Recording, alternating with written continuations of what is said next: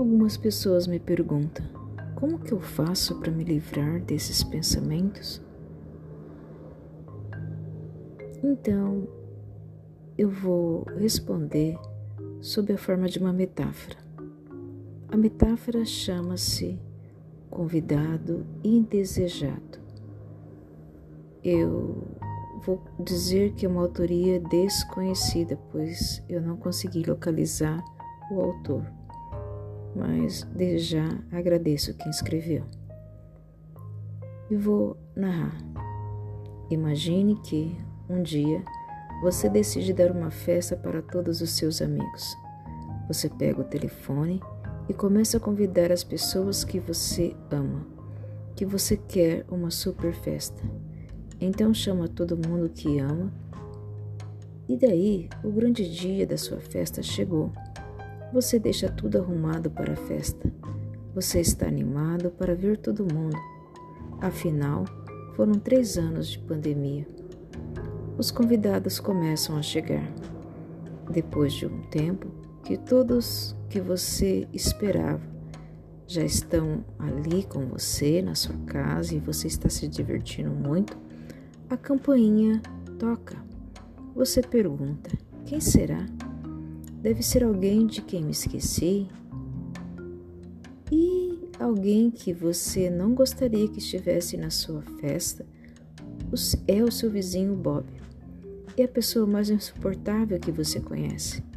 Ele é rude, rabugento, reclama muito, não gosta de tomar banho. Ele é a última pessoa que você iria querer em sua festa.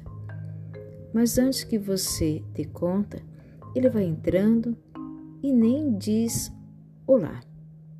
Ele vai para cima dos seus convidados e grosseiro, vai pegando a comida e bebida, fazendo piadas horrendas. Age de forma estranha com seus amigos. Com razão, você se sente muito chateado, constrangido, com raiva, até que você vai até ele e diz: Bob, chega, é hora de você ir embora e bravamente expulsa da sua festa. E assim que ele vai embora, você se sente aliviado. Você volta para a festa e começa a curtir. Depois de um tempo, você ouve a campainha novamente. E quando você vai checar quem é, descobre que é Bob. Ele voltou. E antes que você possa impedi-lo, ele abre a porta e vai correndo para a festa. Então, você vai lá para fora e alcança e o expulsa novamente.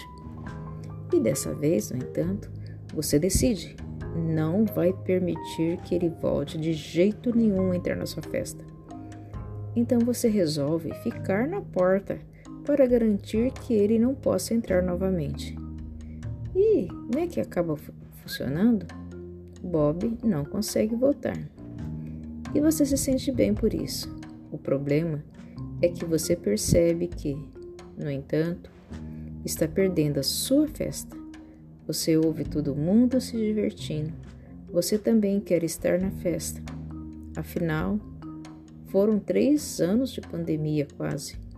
Mas por que você não suporta Bob? Você não pode arriscar que ele volte novamente? Você já não sabe o que fazer.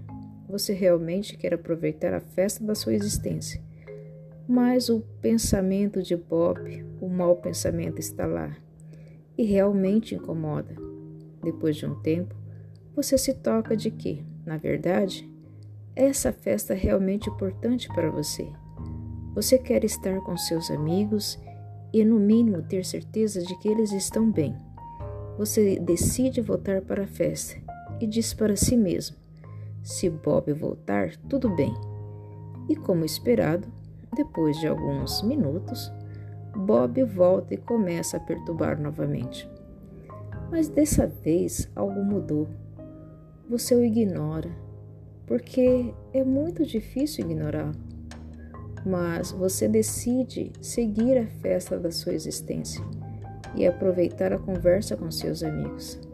E você começa a notar coisas interessantes descobre que, embora os nossos pensamentos estejam ali, na verdade, até que não atrapalha.